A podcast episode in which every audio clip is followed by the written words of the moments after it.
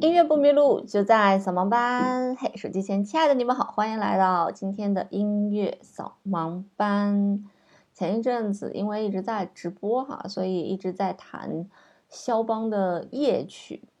然后边弹他的夜曲，就觉得这个东西真的是写的非常非常的美。但其实，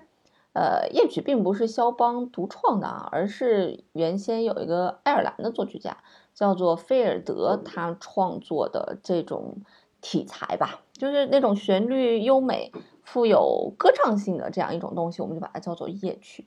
啊。不过肖邦的夜曲呢，应该是肖邦所有作品里面大家最熟悉的，也是被更多普通人所熟悉的哈。可是其实肖邦的这个夜曲，尽管都是一些小品吧，啊不大的这样一些作品，但其实在业内人士看来，它有很多值得借鉴和学习的地方，那包括很多大师呢，也是选择了演奏肖邦的乐曲。所以今天呢，我就想跟大家一起来说一说肖邦的夜曲当中所富含的一些层次的一些美。可能通过对这种层次美的分析，你可能更能够理解为什么古典音乐要比流行音乐。嗯，更加高级一点。它所高级的是其中蕴含着非常非常多的东西，而不是只是像流行音乐一样，只是简简单单的就过去了哈。虽然我们说听音乐是要听一种情绪的感觉，但是古典音乐当中细微的一些变化，可以引起更多的情绪上的一个变化。那我们今天就非常客观的去分析一下它。我们今天选的这首作品呢，是肖邦的最著名的那一首夜曲，啊，就是降 E 大调夜曲，就是第二首这首夜曲。嗯，大家一听这个旋律，肯定知道这是一首什么样的作品。那我们现在闲话啊不多说，我们先来听一下这个非常好听的夜曲，先来听一下这首作品。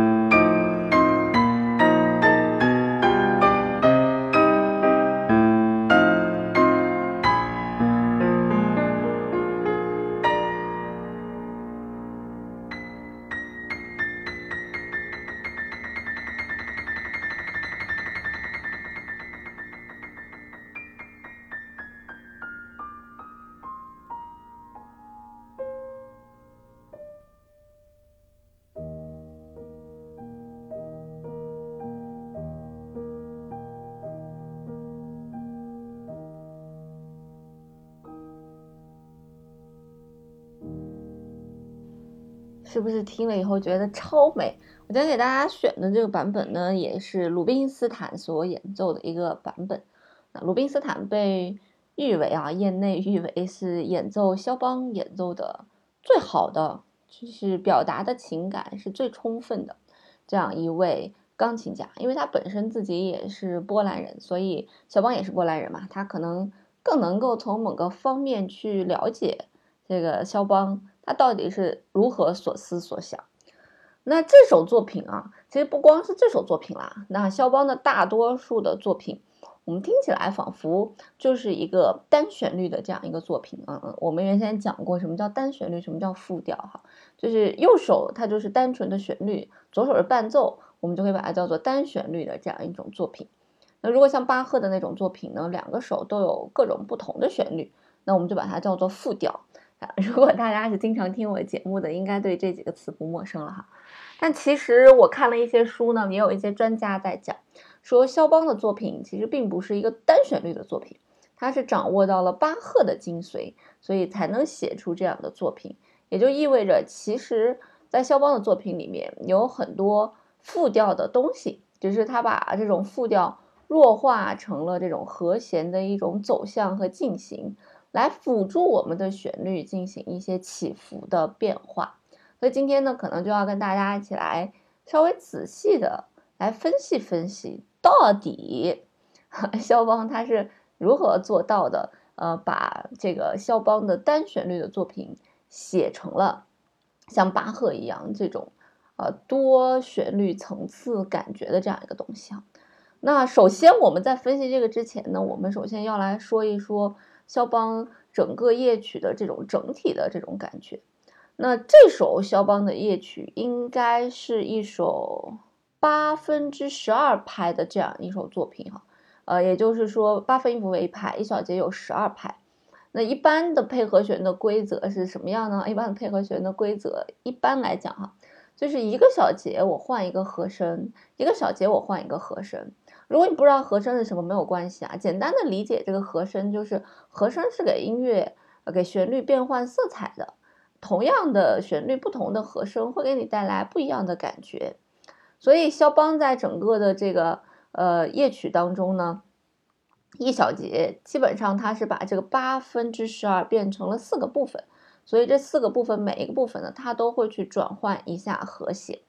其实，在标记和弦的时候呢，很多时候我们大多数的流行音乐在选用和弦的时候，都会运用一些非常安全的和弦。什么叫非常安全的和弦呢？比方说 C 大调，它就有一些 C 大调里面常用的和弦，那他就去用这些常用的和弦就好了，这样别人也不会觉得这个东西怪，也不会听不顺耳，他就会觉得听着挺好。那肖邦不是这样子的，肖邦在。尽量使用这个原和弦的基础上，也在尽量的使用一些和弦外的东西。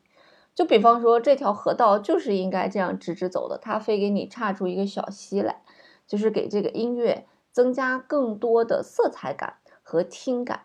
那我们现在呢，就一起来感受一下肖邦给这个音乐增加的新鲜感和听感吧。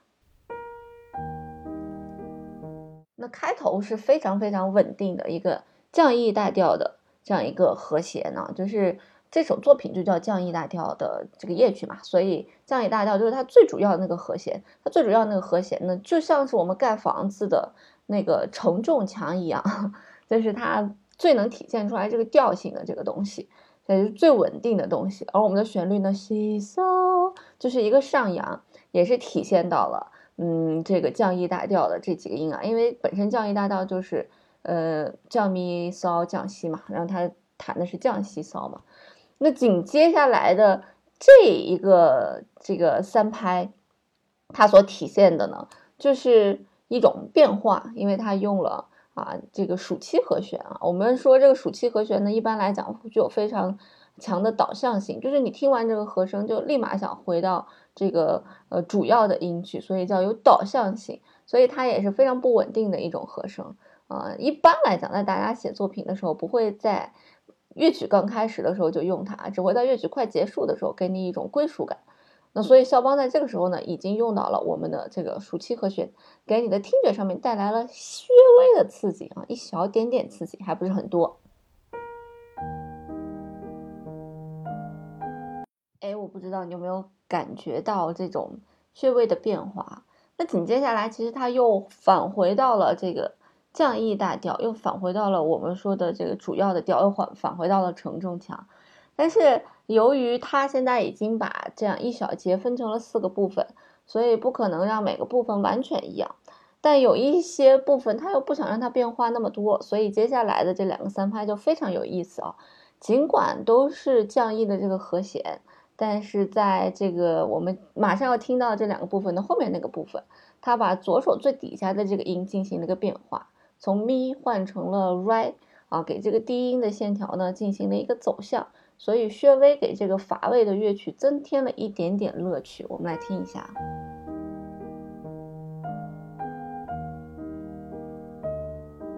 哎，那我给大家听的这个东西是这一小节的全部哈。那我刚才给大家讲的其实是这一小节的后边的呃两两个三拍，也就后边的六拍啊。我们再来听一下啊。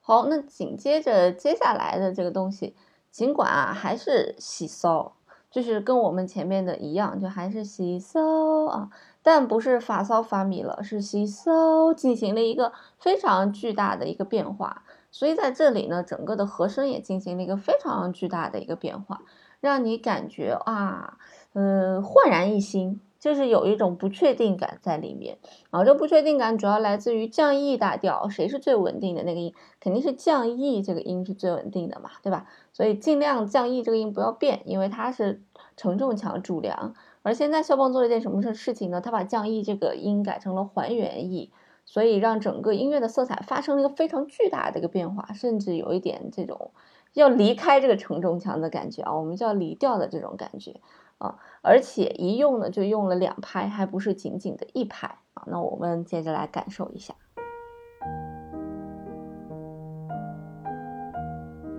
马上要变喽。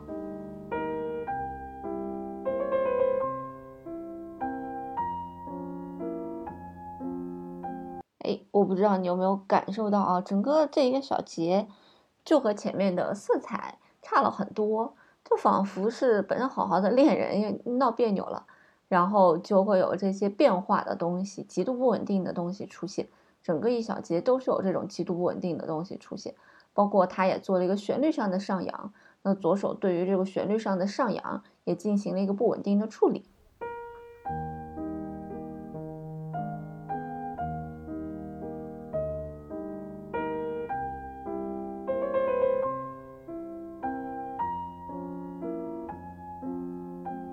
好，那紧接下来的这个旋律呢，它其实是前面的一个呃接下来的一种发展哈。那在这个发展的过程当中呢，似乎有一些递进在里面，当然也有一些不和谐的东西在里面啊，但是没有那么极端，没有说把最主要的那个音都改掉了，所以没有那么极端，所以也是有一些小的色彩在里面。啊，不过呢，嗯，在这一个部分的快要结束的时候啊，大家可以感觉出来一个小的高潮。在这个小的高潮里面呢，右手的跨度是非常大的，包括一些音的连续也是非常多的，大家马上就能听到。那整个的情绪也是上扬的一个渐强的一个情绪。那左手包括它的这个和弦的编配呢，也进行了一个更大跨度的这样一种写作啊。比方说以前我是在。这个一个八度里面弹弹哆咪嗦，那现在呢，我就把这个哆往下再移一个八度啊，把它弹重一点哆，然后再手跳过来咪嗦，这样会给人一种腔调的一种感觉，啊，会给你一种起伏的这样一种感觉。我们来听一下吧。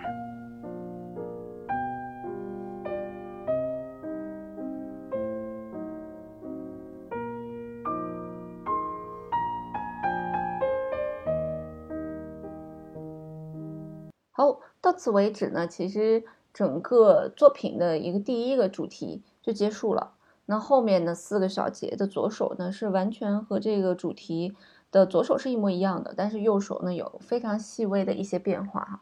我们刚才所讲的呢，只是非常笼统的说了我们右手的这个旋律和左手的和声的一个搭配。那根据了情绪不同的起伏，左手进行了一些调整。可能我所说的这种情绪的起伏，并不是由大家所想的那么大的一个起伏，只是在小的片段里边的一些暗流涌动吧。啊，是一种暗流涌动，所以你要去仔细的去来感受，或者说你要把它连起来去感受，可能会对这种感触会更深一些。那其实肖邦的作品不仅仅是，呃，从大的方面来去这样分析说。大块儿这样分析说，左手怎么怎么样去搭配右手的？那从小的方面来分析，因为我们说和声和声一般来讲它都会由三个音来组成，那包括夜曲也是一样啊。那它可能是一个根音，然后再加上两个双音这样子的去组成的。所以这首作品呢，按理来讲它应该是有四个线条在里面的。第一个线条就是我们听见的右手非常优美的旋律，西嗦发嗦发咪。第二个旋律线条呢，啊，就是我们马上要带大家去听的，它的低音的一个走向，就是最底下的那个音的一个走向啊。这个低音的这样一个走向呢，一般来讲，它可以给乐曲的这种稳定性以及呃一些起伏的独特性做一些，就像基金一样一些调味啊。这是第二个旋律线条，是我们主要要听的。当然，这个作品还有第三个旋律线条和第四个旋律线条，分别来自于它这个不是咚大大咚大大的这种感觉嘛，对吧？那那个咚就是我们说的低音线条，那那个大大就是我们说的剩下两个声部的线条，因为大大不是一个音组成的，大大是分别有两个音甚至三个音来组成的，所以它在这里面的这个大大的两个音和三个音，它分别组成了自己的旋律线条。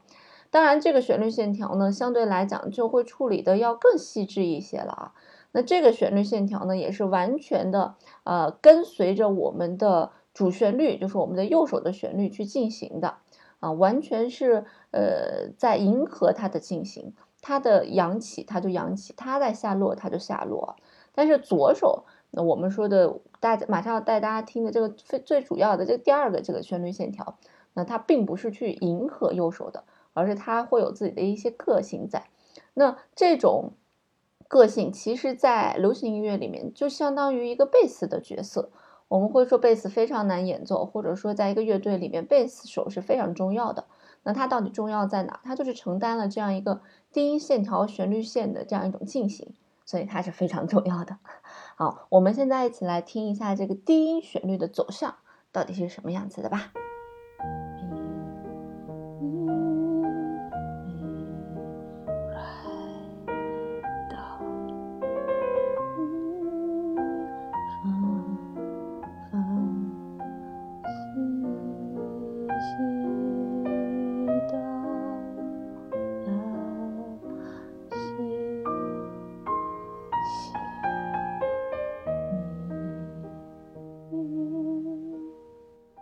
概简单给大家刚才唱了一下这低音旋律，但是太低了，我也有点唱不下去。但是你是能够感觉到它有一个旋律线条在的，当当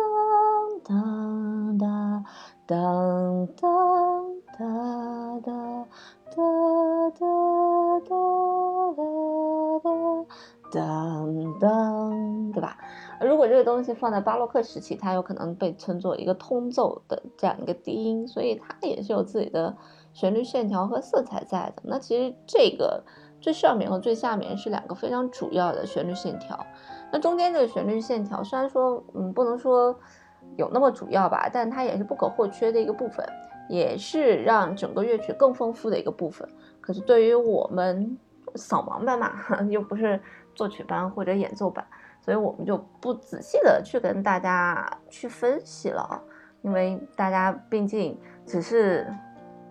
因为可能这分析起来它也有一定的难度，大家的耳朵要足够灵敏，因为你听的是中间的东西，不是两边的东西了。就按理来讲，最好听的东西，你耳朵最先能捕捉的东西一定是旋律的东西，其次耳朵再能捕捉的东西就应该是最底下低音的这个东西，再次才是中间夹在音乐当中的这些东西。所以它是没有那么好捕捉的，需要一个好耳朵才可以。所以这也就是肖邦夜曲的一种层次。我们为什么经常在讲很多东西的时候说你一定要突出层次？说这个人弹的好不好，就是这个人手上的层次丰不丰富。这种层次不单单表现的是你的技术怎么样，当然技术一定要过关，否则你技术不关是没有办法表现层次的。因为光一个左手，它就承担了三个层次的这种职能，所以如果你技术不过关，你就没有办法把这三个层次给它表达出来、表现出来。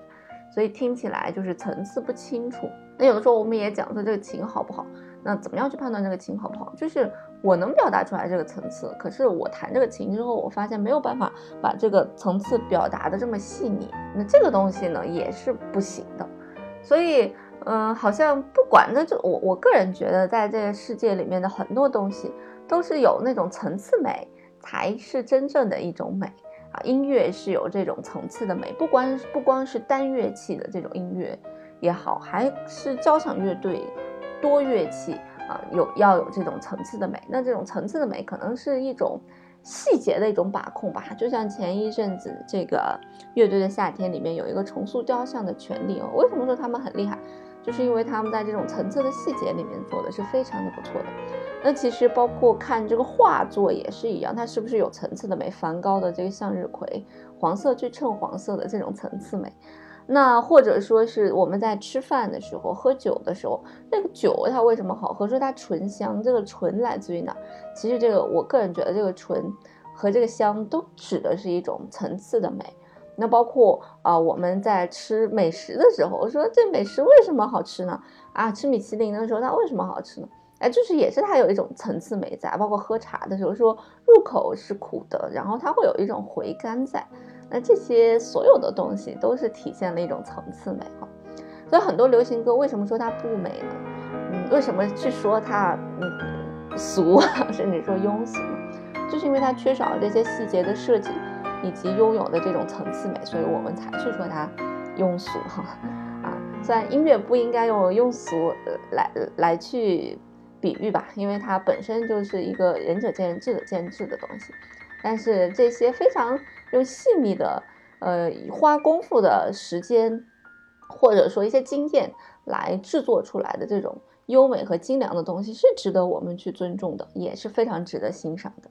好了，今天呢只跟大家聊了肖邦夜曲第二首当中的前面四个小节，也让大家初步感受到了肖邦夜曲的美到底来自于哪？是仅仅是右手的旋律吗？不，它可能只是一部分。如果今天这个和声不是肖邦写的，是一个很差的人去写的，大家可能也感受不到它的这种旋律的暗流涌动。很多人都讲说这一首作品就像是一个甜蜜的恋人偶尔在吵架一样。那他的偶尔吵架来自于哪？其实就来自于我们刚才分析的种种。嗯，好了，那今天的节目就到这里吧。音乐不迷路，就在小王吧。我们下次再见喽。在节目结束之前，我想说，最近好像说话语气变得有点像上海的感觉了。然后还有在，在这个节目的最后，会把这首夜曲重新放给大家，我让大家再次聆听和再次感受。你是不是能感受到这种层次带来的一些变化？好了，今天节目就到这里吧。